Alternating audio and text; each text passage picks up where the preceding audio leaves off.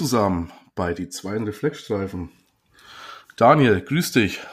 Hallo Patrick. Wie, Schön, dass wir uns wieder hören. Ja, wie ist, das, ja, wie ist die Lage bei dir? Wie ist es? Bei mir ist alles soweit ganz gut. Heute sind wir ja mal in anderen Umständen. Erstmal nehmen wir tatsächlich relativ spät auf im Vergleich zu sonst, denn äh, ja. und du bist heute an einem anderen Ort als sonst, ne? Ja, wir haben mittlerweile ja kurz vor elf abends und ich sitze hier in meinem NEF-Zimmerchen im Krankenhaus. Ich bin auch erst vor wenigen Minuten wieder reingekommen. Das heißt, wenn ihr gleich meinen Melder hört, werde ich mich verabschieden und wir werden die Aufnahme irgendwie, ja, irgendwann anders dann vervollständigen oder weitermachen. Da muss man dann mal gucken. Aber ja, wir hoffen mal, dass es klappt, weil sonst sieht unsere Woche nämlich ganz äh, irgendwie knapp aus. Wir haben es die letzten Tage gar nicht geschafft aufzunehmen, aber. Ja, auch wenig geschrieben oder gehört, gesehen, sowieso irgendwie. Ja, da hast du vollkommen recht. Dann lass mal schauen, dass wir Richtung Thema kommen. Nicht, dass uns doch noch die Zeit genommen wird, beziehungsweise primär dir. Ja.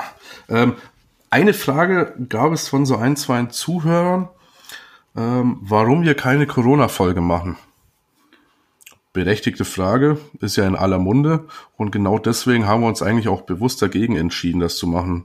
Weil mal ganz im Ernst, da wo sich äh, zig Wissenschaftler, Ärzte und die Politik und wer es alles ist, äh, sich nicht einig sind und äh, es sich täglich auch irgendwie irgendwas ändert, dachten wir uns natürlich auch, dass es dann wenig zielführend ist, wenn hier irgendwie zwei Notsans in dem Fall auch vielleicht auch mit gefährlichem Halbwissen irgendwie um sich herwerfen. Deswegen haben wir gesagt, machen wir das erst gar nicht. Sollten einzelne Fragen mal aufkommen, können wir gerne gucken, ob wir die irgendwie beantworten können.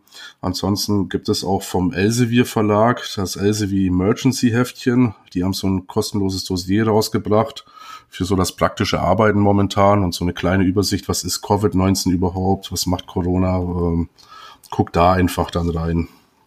Ansonsten könnt ihr ja uns auch eine E-Mail schreiben oder sonst irgendwas. Aber ansonsten würden wir uns davon dann auch erstmal ja, distanzieren, oder Daniel? Genau, ja, wir wollten auch mal ein bisschen Abwechslung, ne? weil das andere hört man die ganze Zeit und ähm, dass wir mal so ein bisschen auch noch die anderen Notfälle so drumrum betrachten. Ja. Ne? Trotzdem haben wir uns für heute überlegt, wir haben es in der letzten Folge schon gesagt, wollen wir gar nicht ganz so weit weggehen von der Lunge. In Folge eins haben wir uns ja schon ähm, über die Atemnot unterhalten, haben da das Asthma so ein bisschen rausgenommen. Äh, und sozusagen ja das, was der Behandlungspfad oder die Behandlungspfad, die wir ja da vorgestellt hatten, das war ja einmal Nordrhein-Westfalen und Berlin.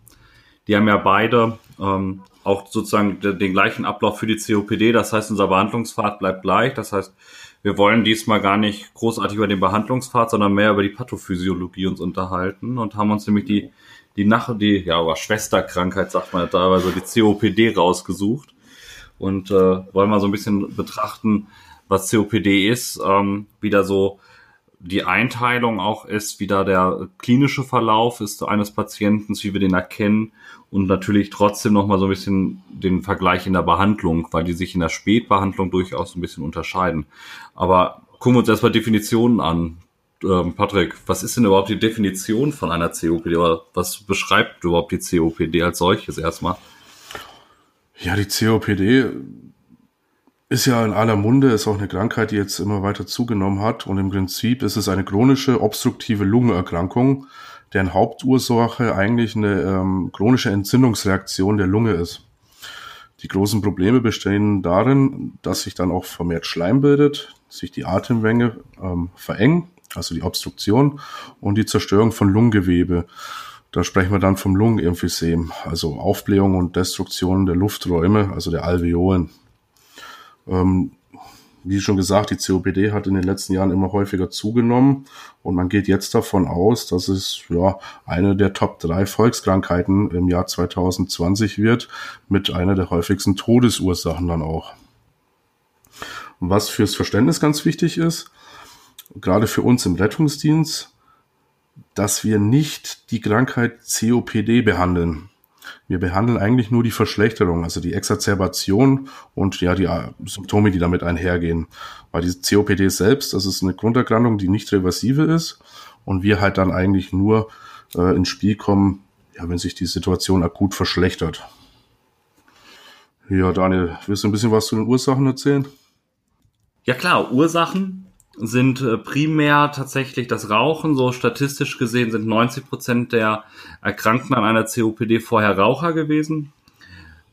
Das Problem an einer COPD ist, nur weil man ja den, die Ursache behebt, also das Rauchen oder Arbeiten in starker Schadstoff oder Luftschadstoffbelastung, das kann zwar das Fortschreiten stark beeinflussen oder positiv ähm, beeinflussen, aber man kann die COPD nicht hört nicht auf, nur weil man aufhört zu rauchen, sondern Fortschreiten geht durchaus weiter, wird aber im Verlauf häufig abgeschwächt. Das heißt, wir haben einmal natürlich das Rauchen, Schadstoffbelastung, Umweltverschmutzung, Smog. Na, ähm, gerade in Entwicklungsländern gibt es halt erhöhte Zahlen der Erkrankungen, auch bestimmte Staubpartikel, wie eine, die in der Landwirtschaft vorkommen oder halt auch Mineralstaub, den sich damals die Grubenarbeiter oder auch heute noch Bauarbeiter aussetzen, gelten als Risiko, wobei sozusagen alles, was so in unseren Bereichen ist, sind ja die Schutzmaßnahmen deutlich verbessert worden, wenn es äh, ja sozusagen um die Schadstoffbelastung der Luft geht. Ne? Häufig wird mit Atemschutzmasken gearbeitet oder Filtern zumindest. Und da ist das schon mal ein geringeres Risiko geworden. Auch häufige Atemwegsinfekte begünstigen die Chancen an COPD-Erkranken. Das Alter der Patienten startet so meistens so um die 50 wobei der Altersdurchschnitt an sich so um die 70 Jahre momentan liegt. Mhm. Ne? Das sind so unsere Ursachen. Ja, was haben wir für Symptome und wie sehen unsere Formen aus, die wir da drin haben? Also bevor wir über Symptome reden, möchte ich ganz gerne über zwei Stereotypen quatschen. Vor gar nicht allzu langer Zeit wurde das auch noch in der Literatur beschrieben. Deswegen fand ich das jetzt eigentlich ganz nice to know, wenn ihr das einmal gehört habt. Vielleicht kennen das auch viele von euch, gerade vielleicht die älteren Rettungsdienstler, nämlich den Begriff des Pink Puffer und den Blue Bloater. Das sind zwei Stereotypen, die sich unterscheiden. Warum man das heutzutage aber nicht mehr erwähnt ist, weil die COPD mittlerweile ein Mischtyp aus beiden eigentlich geworden ist. Wir können das ganz gerne mal kurz aufdröseln. Und zwar der Pink Puffer, wie der Name schon sagt, der rosa Schnaufer oder Keucher, zeichnet sich auch durch so eine ja, rötlich-rosa Haut hat äh, eine ziemliche Aus Atemnot. Ihm fällt es schwer auszuatmen. Also die Expiration ist da äh, ja, stark im Vordergrund beeinflusst. Und da die Pink Puffer permanent ihre Atemhilfsmuskulatur beanspruchen, sind die Leute dann auch relativ schlank bis unterernährt, weil die einen hohen Kalorienverbrauch haben. Und was noch ähm, wichtig zu erwähnen ist, der Husten ist meist trocken und die haben kaum Schleim, äh, Schleimbildung. Demgegenüber steht der Blue Bloater, der zeichnet sich, wie der Name schon sagt, äh, als blauer Huster aus und das kommt einfach von seiner Zyanose, die er entwickelt. Gegenüber dem Pink Puffer ist er aber auch übergewichtig meist und hat einen produktiven Husten mit relativ viel Schleim. Also wenn ihr das irgendwann mal draußen seht, so einen dieser klassischen Stereotypen als Reihenform, dann könnt ihr sagen, aha, ein Pink Puffer oder Blue Bloater. Aber wie gesagt, ähm, heute differenziert man das eigentlich kaum, weil es meist auch eine Mischform aus beiden ist und man das dann nicht eins zu eins übernehmen kann. Ja, Daniel, willst du ein bisschen was zu den allgemeinen Symptomen sagen? Ja, an sich, unsere allgemeinen Symptome, hatten wir ja schon in Folge 1 besprochen, ähneln sich tatsächlich sehr dem Asthma. Ähm, der Unterschied ist da halt diese Exacerbation. Das heißt, wir haben häufig Patienten, die schon länger über Atemnot klagen oder halt immer über Atembeschwerden klagen. Und die rufen uns ja tatsächlich ja häufig erst an, wenn es schlimmer wird. Also deutlich schlimmer als sonst. Und das haben die Patienten so ein bisschen unterschiedlich im Gefühl. Manche merken das sehr früh, dass es schlechter wird und manche warten aber auch noch so ein bisschen, ja, die rufen uns erst so ein, zwei Tage später an. Ähm, das klassische Zeichen ist natürlich die Atemnot, ne? Eine Lippenzyanose, die gut ähm, zu sehen ist eine Ruhedyspnoe häufig, eine stark erhöhte Atemfrequenz. Wir haben teilweise Atemfrequenzen von 30, 40 aufwärts in einer hohen Eskalationsstufe da auch schon. Wir haben, wenn wir auskultieren, ein expiratorisches Giemen, Brummen, teilweise auch so ein, so ein Pfeifen, die uns halt ein ganz klassisches Zeichen der, der Obstruktion geben. Ne? Da werden ja über inspiratorische und expiratorische Nebengeräusche ge schon gesprochen. Na, expiratorisches Nebengeräusch spricht ja ganz klar dafür, die unteren Atemwege sind betroffen, zeigt uns also, dass wir hier irgendwo eine Bronchoobstruktion haben. Ne? Und das einfachste Zeichen, was wir haben können, der Patient redet mit uns und sagt, er kriegt schlecht Luft. Das ist manchmal vielleicht ein subjektives Gefühl, aber an sich kann man eigentlich mal sagen, der Mensch kennt sich erstmal am besten. Und wenn er sagt, er kriegt schlecht Luft, dann kriegt er auch meistens einfach schlecht ja. Luft und kennt den Verlauf seiner Krankheit ja eigentlich immer sehr gut. Ja. Da brauchst du noch gar keine Diagnostik angeschlossen haben. Ja, tatsächlich. Ne? Die Kommunikation mit dem Patienten ist ja ganz, äh, ganz gravierend, finde ich immer, aber sehr hilfreich, um da äh, viel rauszukriegen. Ne? Häufig wird, äh, also zu dieser Zyanose, ne, natürlich schließt eine Sauerstoffsättigung an, wobei wir mal gucken müssen, unsere Sauerstoffsättigung ist da nicht immer so mega aussagekräftig. Du hattest ja vorhin über diese zwei, ja, Typen oder Stereotypen gesprochen, ne? Du hast ja diesen äh, Pink Puffer und Blue Bloater.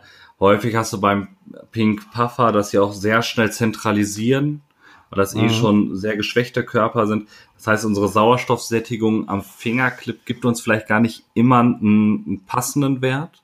Und was wir zusätzlich betrachten müssen, die haben häufig eh eine schlechtere Grundsauerstoffsättigung. Das heißt, wir haben da gar nicht unsere normalen Werte, die wir sonst haben, so 95 ja. oder eher ja 97 bis 100, sondern die haben auch teilweise eine normale Sauerstoffsättigung so von 90, 92. Häufig hilft uns da der letzte Arztbericht schon weiter, wo dann so ein Entlasssauerstoffsättigungswert vielleicht drin steht, genau. ähm, wo wir dann so sehen, ah, wie ist denn jetzt die Verschlechterung zu sonst? Welche ja. Veränderungen haben wir da? Und das ist auch an sich später sozusagen unser Zielwert, wo wir gleich noch so ein bisschen drauf zukommen. Häufig wird von so einer sogenannten Silent Lung, also stille Lunge, gesprochen. Ähm, Patrick, was ist denn eine stille Lunge? Ja, irgendwann hast du keine Atemgeräusche mehr, weil der Patient das einfach nicht mehr mitmacht. Der, ähm, wie du schon gesagt hast, ähm, bevor der Patient die 112 ruft, vergehen oft mehrere Tage. Das sind dann ein, zwei, drei, vier Tage vielleicht schon, wo der Patient das mitmacht, in der Hoffnung, das vielleicht zu Hause selbst äh, behoben zu bekommen.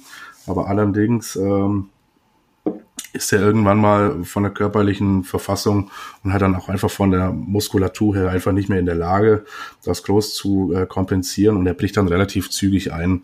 Also jeder von uns kennt einen CPDler, den wir ins Krankenhaus bringen, ohne irgendwelche Probleme. Es gibt aber auch diesen klassischen Fall, wo es dann innerhalb weniger Minuten dann halt auch zum äh, ja, respiratorischen Versagen kommt. Und wenn der Patient dann nur noch schnell, aber oberflächlich atmet, dann hört man natürlich auch keine ähm, expiratorischen oder inspiratorischen Atemgeräusche mehr.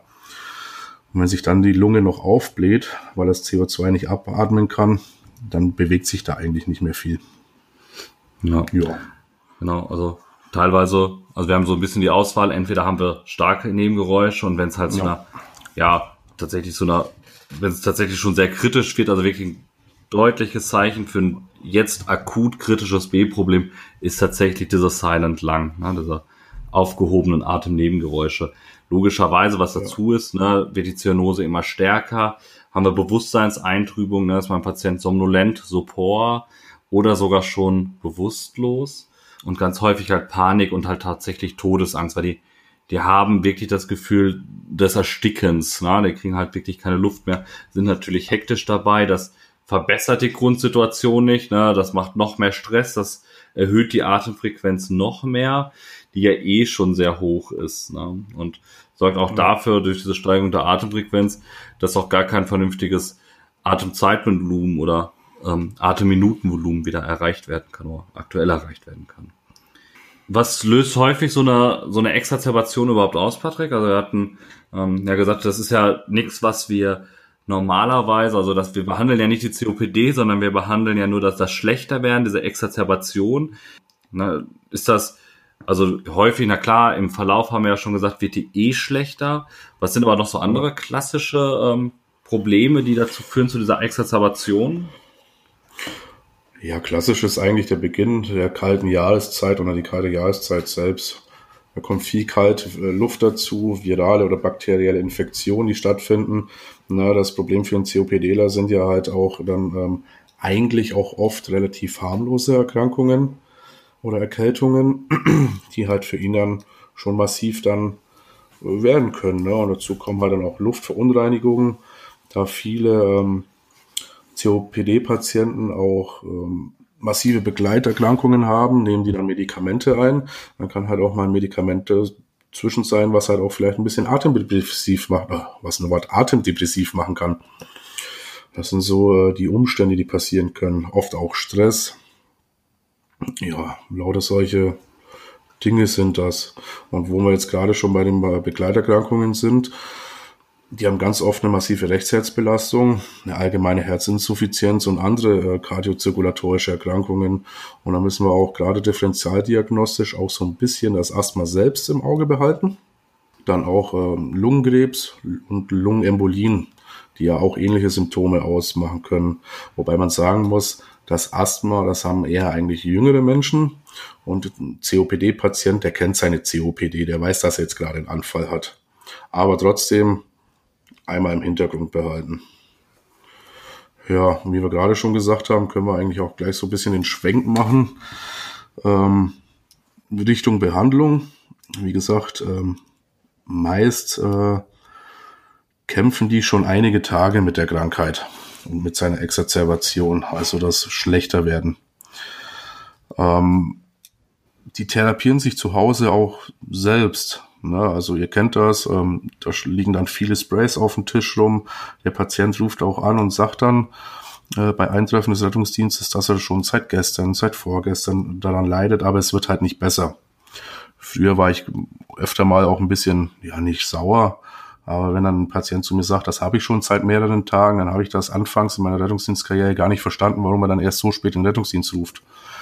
Wenn man sich ein bisschen mit COPD auseinandersetzt, erkennt man, dass die halt nicht wegen jeder Exazerbation ins Krankenhaus müssen. Es wird auch durch den Hausarzt oder durch die Eigentherapie halt auch oft selbst in den Griff äh, bekommen. Ja, und ähm, was für mich immer ein Hinweis ist, für eine schwere COPD-Erkrankung, wenn ich zu Hause schon äh, ja die Sauerstoffanlage sehe, also der Patient selbst sich zu Hause schon mit Sauerstoff ja, bearbeitet, weil das sagt mir gleichzeitig auch aus, dass er ohne Sauerstoff A nicht schlafen kann oder äh, schon unter einer massiven Ruhedyspnoe auch leidet. Und das kommt ja auch erst in den schweren und späteren Verläufen. Wie gesagt, die meisten COPDler haben ihre Sprays, die haben dann auch ihre Notfallsprays.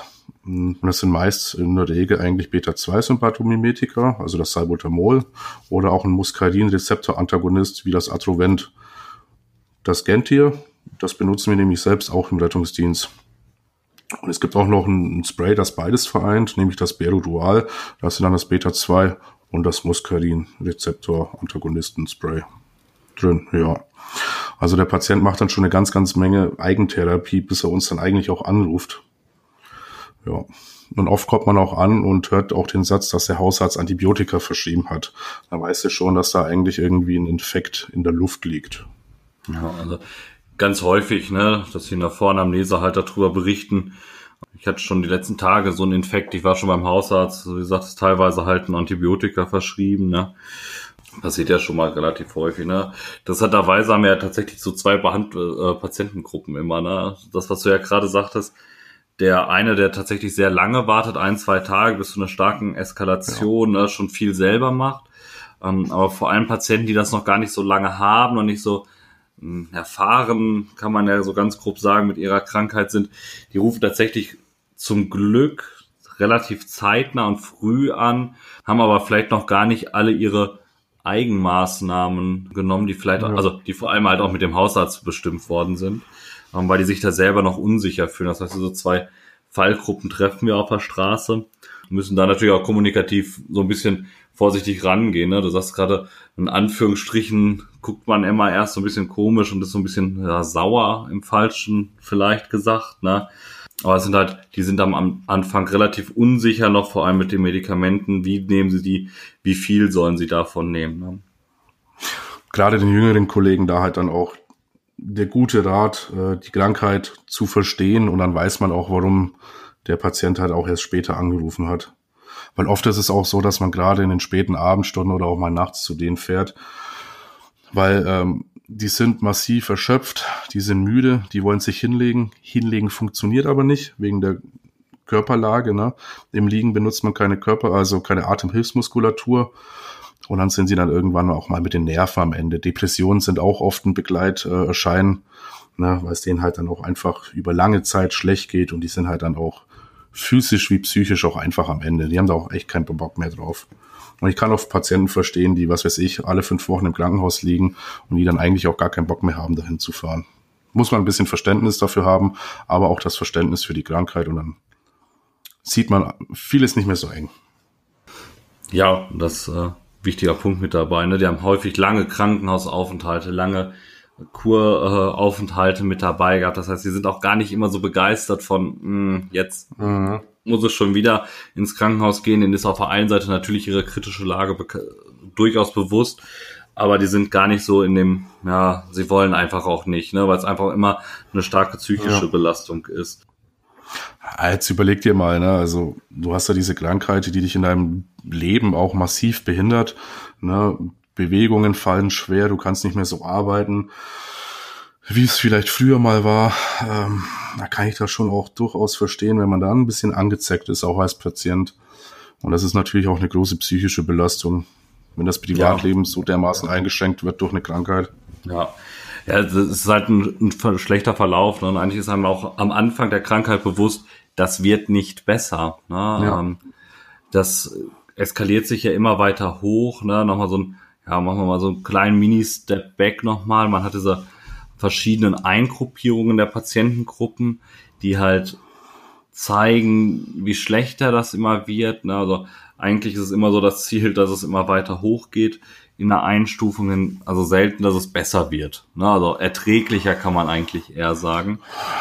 Ich wüsste auch gar nicht, wie ich damit umgehe, wenn ich selber so eine Diagnose bekomme, weil ähm, in der Vorbereitung jetzt auch auf unsere heutige Sendung ja, ich weiß nicht, wie du dich vorbereitet hast, aber ich habe das Internet auch mal ein bisschen durchforstet und es gibt ja von der COPD-Liga und äh, Selbsthilfegruppen gibt es ja tausende von Angebote und Homepages, die man da findet. Und ähm, ich will mir da jetzt gar keine große Meinung bilden, welche da gut ist, welche da schlecht ist. Aber es gab auch schon teilweise ähm, Homepages, ja, wie soll ich das sagen? Die haben die Krankheit schon ziemlich schlecht dastehen lassen, um nicht zu sagen, ja, fast schon ja, den Ansatz gehabt, gewisse Panik auch breit zu machen. Ich glaube, ähm, Menschen, die gerade frisch daran erkrankt sind, sollten da vielleicht auch nicht äh, alles glauben, was im Netz steht, sondern da tatsächlich auf ihre Ärzte vertrauen, ihre behandelnden Menschen und deren Ratschläge und Adressen befolgen, bevor man da willkürlich irgendwelchen ja, Homepages da Glauben schenkt, wenn ich das mal so sagen darf. Ja, sind wir beim Punkt wie letztes Mal, ne, als wir über unsere, unsere kleinen App-Empfehlungen gesprochen haben. Man muss halt echt aufpassen, ne, welche Quellen nutzt man da. Ja. Und ähm, gerade im Internet ist das, glaube ich, immer etwas schwierig. Ne? Ich glaube, da auch immer sollte man eigentlich so seinen Arzt des Vertrauens haben, der einen da so ein bisschen durchhilft. Ne? Ja. Und wenn der ja. nichts ist, suchen wir uns halt einen neuen Arzt. Genau, ne? ja. Also an sich ist eigentlich immer bewusst, ne, die COPD beginnt, sie wird immer schlechter, ne, diese Einklassifizierung beginnt beim COPD Grad 1 bis 4. Ähm, es gibt verschiedene Skalen tatsächlich. Ne. Es gibt einmal diese Patientengruppen nach Gold. Ähm, es gibt die MMRC Dyspnoe-Skala, ne, Modificated Medical Research Council. Die geht tatsächlich sehr auf den Patienten ein. Also der sagt sozusagen, wann beginnt meine Dyspnoe? Ne, der startet bei Atemnot nur bei starker körperlicher Belastung und eskaliert sich von 0 bis 4 hoch. Und dann die letzte Stufe ist da tatsächlich dann das, verlässt das Haus nicht mehr und deswegen Dyspnoe kaum noch in der Lage, sich selbstständig zu versorgen. Mhm. Also die gehen sehr auf das Patientenverhalten einfach ein. Ne? Wie ist beim Patienten? Ne? Muss der ja, hat er so ein Vermeidungsverhalten, ist eh eher so ein bisschen langsamer, geht langsamer, ne? benötigt ähm, beim Gehen deutlich öfters Pausen und äh, Erholung oder schafft 100 Meter oder schafft keine 100 Meter mehr, sondern also geht mehr auf dieses reine, ja in Anführungsstrichen subjektive Gefühl, würde ich es jetzt einfach mal nennen, ein. Mhm. Ne? Na klar kann man das auch, ist das messbar, ne? Seh, ich sehe ja, wenn ein Patient erschöpft ist, aber das ist mehr auf den Patienten gesetzt. Ja. Und zusätzlich ganz klassisch ist diese Einstufung COPD in Graden oder nach Schweregrade der Obstruktion in äh, der Spirometrie, heißt es so schön. Ja. Klingt jetzt erstmal relativ komplex. Ne? Man, man misst da einen sogenannten FEV-Wert. Der macht mhm. nichts anderes als die 1-Sekunden-Kapazität messen. Bedeutet, Diese wird beim Lungenfunktionstest gemessen. Bedeutet das Atemvolumen, das nach maximaler Inspiration mit voller Kraft, das heißt, der Patient ist in Ruhe und atmet maximal ein und dann wird gemessen, wie viel der Patient mit voller Kraft innerhalb der erste, ersten Sekunde wieder ausatmen kann. Ja, dieser Wert wird halt im Prozent angegeben. Ja, da gibt es so einen Normwert, man sagt so ganz grob 90 Prozent des Alters und geschlechtsspezifischen Nor Normwerts ist so dieses Ziel. Da gibt es auch eine schöne Skala dran. Das ist halt immer geschlechts- und altersabhängig so ein bisschen. Ja, halt das wäre dann, auch. Wäre dann die erste Stufe quasi, Gold 1. Ja, genau, also alles größer 80 Prozent sagt man da, ne? Also haben wir, ja. kriegt der Patient nur noch von dem, was er soll, ne? Nur noch 80 Prozent aus der Lunge wieder raus. In der ersten Sekunde vom, genau. vom äh, Sollwert, also nicht Gesamtkapazität des, mhm. des, der Inspir des inspiratorischen Atemzugvolumens, sondern es wird nur dieser Sekundenwert genommen. Also nicht das, das komplette Titalvolumen.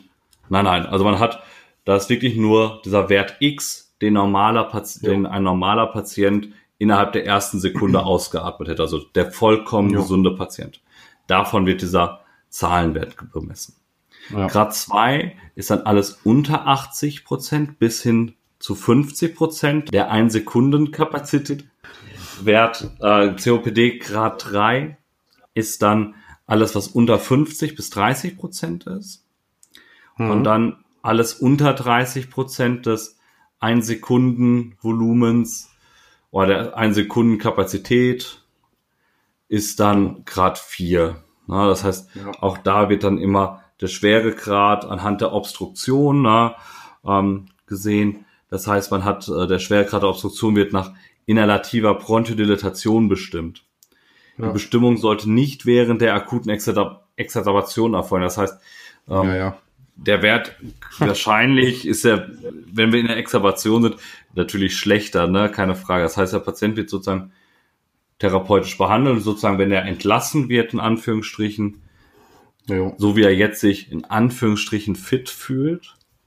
Also sein Umständen entsprechend quasi Normwert für ihn oder ein normaler genau sein, Zustand. Genau, sein normaler Zustand dann wird halt gemessen. Ne? Das heißt, wir können auch nicht sagen, oh, wir kommen rein, ne? der Patient, wo auf dem, auf dem letzten Arztbrief steht, ne? der hat eine COPD Grad 2, ja, der kriegt ja. jetzt schlecht Luft, dann hat er jetzt Grad 4. Nee. Ähm, nee, die nee.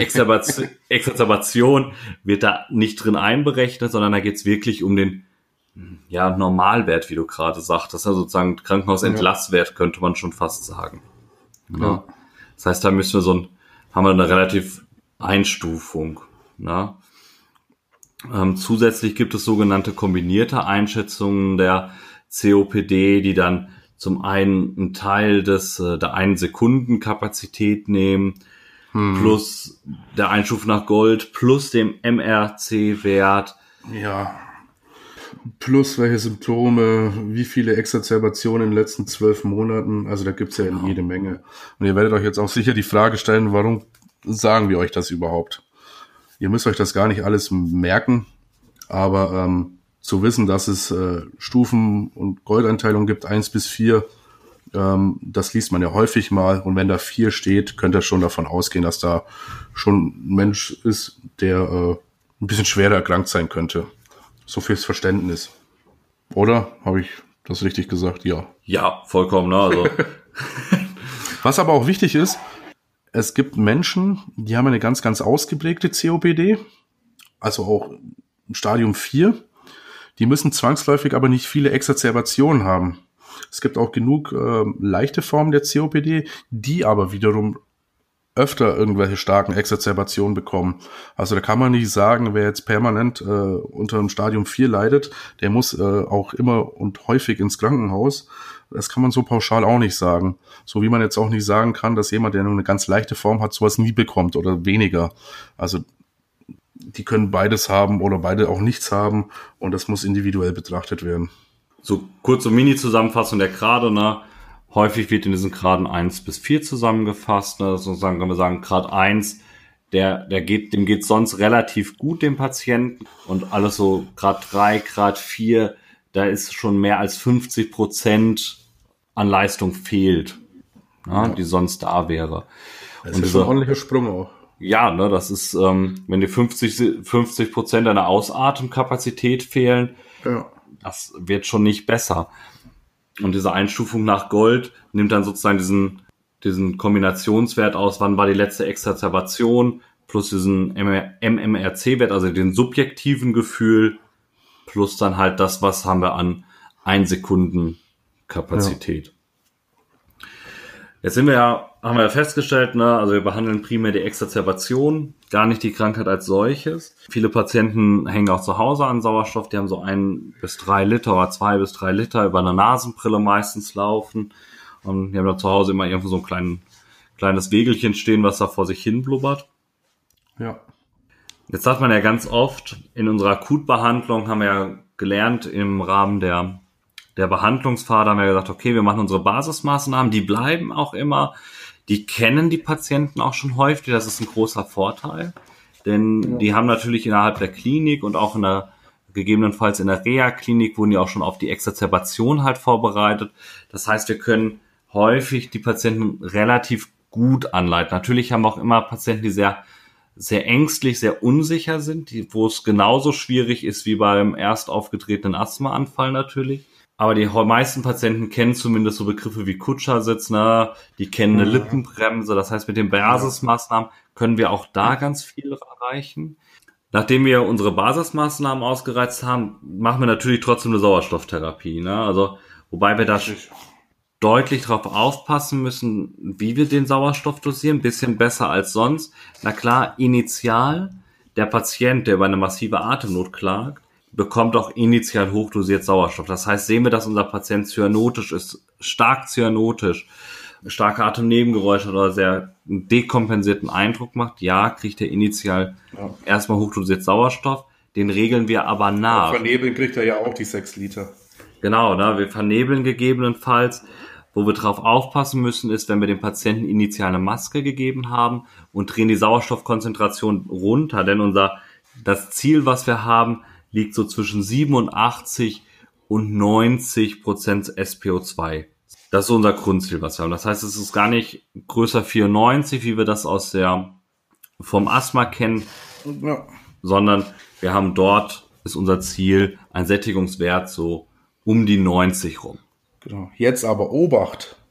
Daniel, erzähl mal, was passiert, wenn wir zu viel Sauerstoff geben. Genau, wir können einfach nicht sagen, okay, komm, wir lassen die 15 Liter laufen, ne? wenn er mehr hat, ist auch alles gut. Denn wir müssen nämlich tatsächlich aufpassen, ne? vor allem halt bei der COPD. Unsere normale Atemsteuerung geschieht durch das Atemzentrum, unsere Medulla oblongata. Diese schaut halt, welchen CO2-Wert, also welche CO2-Konzentration wir im Blut haben. Das passiert über verschiedene Chemorezeptoren in der Aorta und Arteria carotis. Die hat ständig ja. den CO2-Wert oder die CO2-Konzentration, nicht als Wert, die messen eine Konzentration, ne, die CO2-Konzentration im Blut messen und geben diese Werte weiter an unser Atemzentrum. Das Atemzentrum verarbeitet das und setzt, genau, ne, das Atemzentrum wertet diese Konzentration aus und setzt den sogenannten Atemreiz. Jetzt haben aber Patienten mit einer COPD einen dauerhaft erhöhten CO2-Spiegel im Blut. Daran gewöhnt sich irgendwann der Körper und die Atmung wird nun über den verminderten O2-Gehalt des Blutes gesteuert. Denn den einzigen Antrieb oder Atemantrieb, der jetzt noch durch äh, stattfindet, den stellt der Sauerstoffmangel im Blut dar. Das heißt, der Körper merkt natürlich auch, hm, ich habe zu wenig Sauerstoff, also mache ich Atemantrieb, denn diese zu hohe CO2-Konzentration, da hat sich der Körper dran gewohnt. Wird dieser nun genau. durch die Sauerstofftherapie behoben, also wir haben einen schnell ansteigenden hohen Sauerstoffsättigungswert, größer 90, größer 95 erreicht, entfällt der letzte Atemanreiz, weil der CO2-Spiegel ist gleich geblieben, den kennt das Gehirn, ne, das Atemzentrum reagiert darauf nicht es atmet an sich gerade nur, weil meine O2-Sättigung gering ist im Blut. Das heißt, ich hebe wenn schlecht läuft, so den letzten Atemreiz auf. Und es kann halt bis zur Bewusstlosigkeit und natürlich auch bis zum Atemstillstand passieren. Ne? Dies kann zu einer extrem Kohlendioxidanstieg zusätzlich führen und zur Atemlähmung, CO2-Narkose. Ne? Das heißt, die rasche Intubation wieder fordert. Ne? Das heißt, wir müssen schnell eine kontrollierte Beatmung durchführen. Wobei uns einmal klar sein muss, eine kontrollierte Beatmung oder ein erweitertes Atemwegsmanagement, eine Intubation stellt für den COPDler auch nicht die gute Alternative dar. Die tut nee. dem nicht gut. Nee.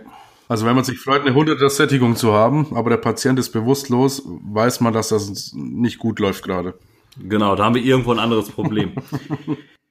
Das haben wir aber nicht bei jedem COPD-Patienten. Ne? Also jetzt haben wir nicht, sobald der irgendwie mal COPD so am Anfang hat, passiert das Ganze noch nicht, sondern an sich sagt man, gerade beim COPD im dritten oder vierten Stadium, also schwer bis sehr schwerem Stadium, dort kommt diese große Problematik. Das heißt, der Patient mit in, in der leichten COPD und auch der Patient noch im Mittel, also in der zweiten Stadium, ist da noch nicht so massiv von betroffen. Die haben auch meistens höhere Sauerstoffsättigungswerte.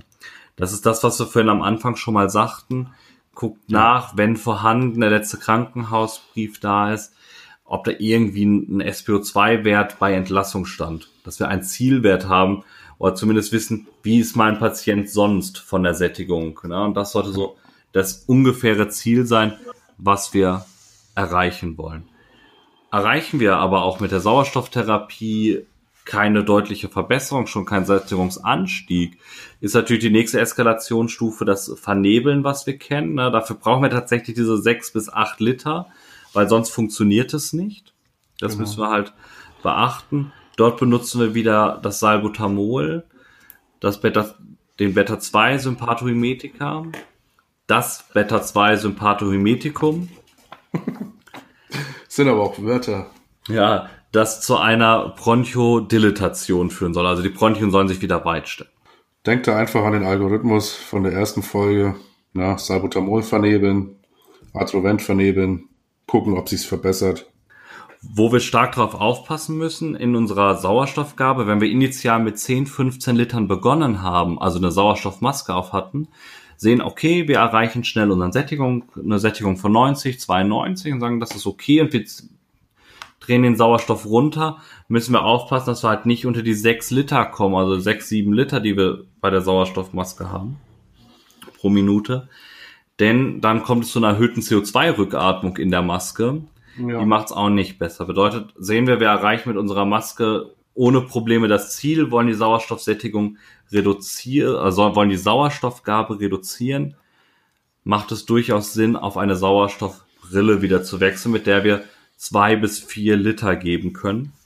Ähm, mhm. Und da kann es eben auch nicht zu der CO2-Rückatmung kommen. Ja, weil sonst gehen wir zwar angepasst ja. an die Sauerstoffsättigung Sauerstoff, ne, weil wir gesagt haben, okay, wir ziehen den Sauerstoff runter, es kommt aber trotzdem so CO2-Narkose, weil der Patient die ganze Zeit Kohlendioxid zurückatmet, ne, also CO2 zurückatmet. Bringt uns halt ja, die Maske, im Endeffekt die kann man ja unterm Hals irgendwie noch hängen lassen. Genau, oder man lässt sie erstmal unterm, unter, unter, unterm, unterm Hals hängen, ne, oder man wechselt dann eben auf die Brille. Das muss man dann auch immer schauen. Also das heißt, wir sind in unserer Behandlung relativ gleich mit der kleinen Besonderheit, man muss halt auf den, ähm, auf die Sauerstoffgabe achten in der Therapie. Ansonsten behandeln wir den Patienten symptomorientiert anhand des B-Problems. In der Eskalation haben wir deutlich schneller den Weg Richtung nicht-invasive Beatmung.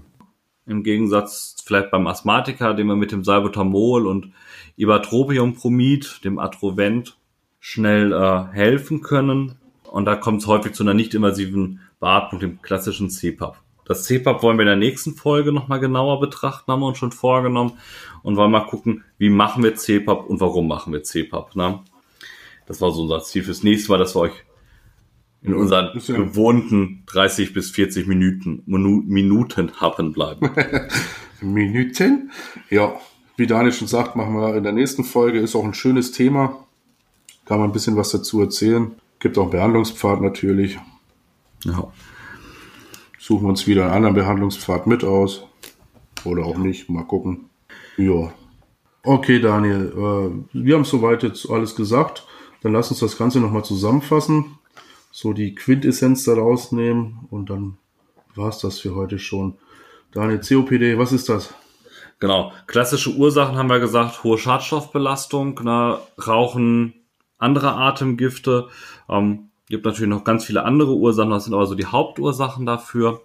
Klassische Symptome, die wir haben, Atemnot, expiratorischer Stridor, Husten, Husten häufig mit Auswurf, ne, ganz klassisch ja. schon so ein chronischer Husten, den wir dabei haben. Der allerwichtigste Punkt ist dabei, wir kommen halt in der Exazerbation dazu. Also wenn der Patient deutlich schlechter geworden ist, dann treffen wir den. Also auch noch zusätzlich häufig eine ausgeprägte Zyanose, Bewusstseinseintrübungen bis hin ja. zur Bewusstlosigkeit, Panik, Todesangst, eine sehr schnelle Atemfrequenz häufig.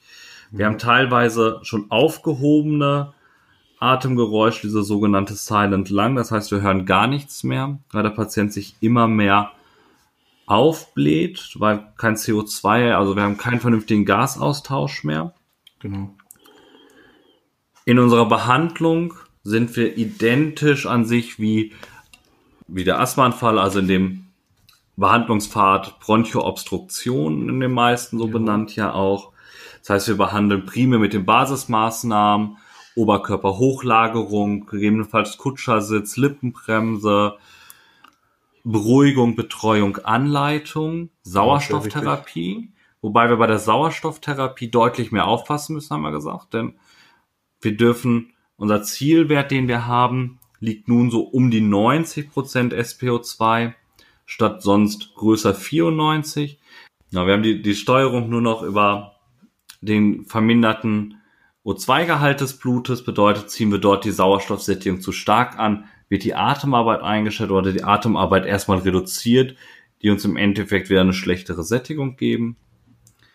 Eine Alternative in der Behandlung ist das CPAP, also eine nicht invasive assistierte Beatmung, zu der wir in der nächsten Woche noch ein bisschen was sagen. Genau. Ja, ich glaube, das war's so mit unserer Schnellzusammenfassung. Habe ich was übersehen? Nee, ne? Nö, falls doch, werden das unsere Zuhörer garantiert rausfinden und bei Bedarf uns darauf hinweisen. Das äh, wird uns sehr freuen. Dann wären wir auch schon am Ende. Wir haben tatsächlich Glück ja. gehabt. Wir konnten an einem Stück aufnehmen, ohne Unterbrechung. Ey, das ist der Hammer. Ich bin nicht davon ausgegangen. Ich gucke auch die ganze Zeit auf diesen Melder und äh, hoffe, ja. dass es auch so bleibt. Also ich bin sehr begeistert, dass es geklappt hat. Ich habe ein Jahr auch damit gerechnet, ja. dass wir zwei, drei Male über unterbrechen oder tatsächlich noch irgendwie schnell einen Nottermin finden müssen, dass wir das noch schnell aufnehmen müssen. Ah, ich habe uns morgen Abend schon am Schreibtisch gesehen. Ja, wir freuen uns über die Zuhörer, die wir schon haben, haben das uns auch sehr, ja, natürlich mehr könnte es immer sein, haben uns sehr über Feedback gefreut. Wir haben auch von der letzten Folge schon so ein paar Nachrichten gekriegt freuen uns natürlich auch noch im, über immer mehr Feedback. Wir haben auch schon so ein, zwei Wunschthemen bekommen, die wir jetzt versuchen noch so ein bisschen in den übernächsten Folgen schon mal so ein bisschen einzuintegrieren. So werden wir uns etwas mit dem Thema Immunsystem und Nervensystem schon mal auseinandersetzen. Ja. Und freuen uns natürlich auch jetzt wieder über Feedback. Schreibt uns da einfach auf Facebook, Instagram oder über unsere Podigy-Seite oder lasst einen Kommentar da, wo auch immer ihr uns jetzt gerade hört, bei Spotify, iTunes, Apple Podcasts, äh, auf irgendein Deezer oder wo auch immer. Überall. Genau. Wir wollen natürlich auch so viele Menschen wie möglich erreichen oder Rettungsdienstler, Mediziner. Deswegen ist es auch ganz schön von euch zu wissen, ob das vom Niveau her passt, ob das für den allgemeinen Rettungsdienstgebrauch vielleicht zu viel ist oder zu wenig oder ob wir da das Niveau auch noch mal ein bisschen anziehen sollen. Aber wie gesagt, äh, fühlt euch frei, schreibt uns und dann kriegen wir das in den nächsten Sendungen hin. Wir haben noch ein bisschen was vor uns. Es soll ja keine, äh, soll ja nicht nach zehn Folgen oder so aufhören, sondern eine dauerhafte Geschichte sein. Ja, ich glaube auch. Da können wir ähm, die, die, Notfallmedizin gibt uns, glaube ich, noch genug Themen für jede, jede Menge Folgen. Ach, die Patienten, die gibt's wie Sand am Meer. ja. Ja, wir bedanken uns Gut. fürs Zuhören. Wir hoffen, es haben alle jo. bis zum Ende zugehört und äh, ja, wir hören uns in zwei Wochen. Eine ruhige Nacht dir, Patrick. Danke. Daniel, mach's gut. Ciao, ciao.